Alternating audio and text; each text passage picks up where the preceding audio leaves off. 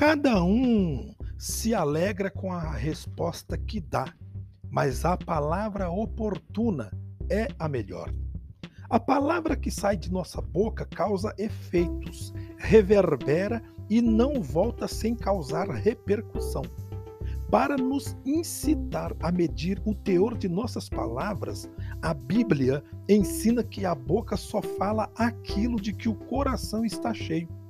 Quem fala o que não deve corre o risco de ouvir o que não quer. Quem não gosta de ouvir um elogio? Como é bom, gostoso e gratificante ajudar o próximo a elevar sua autoestima, a reconduzir e a renovar sua vida.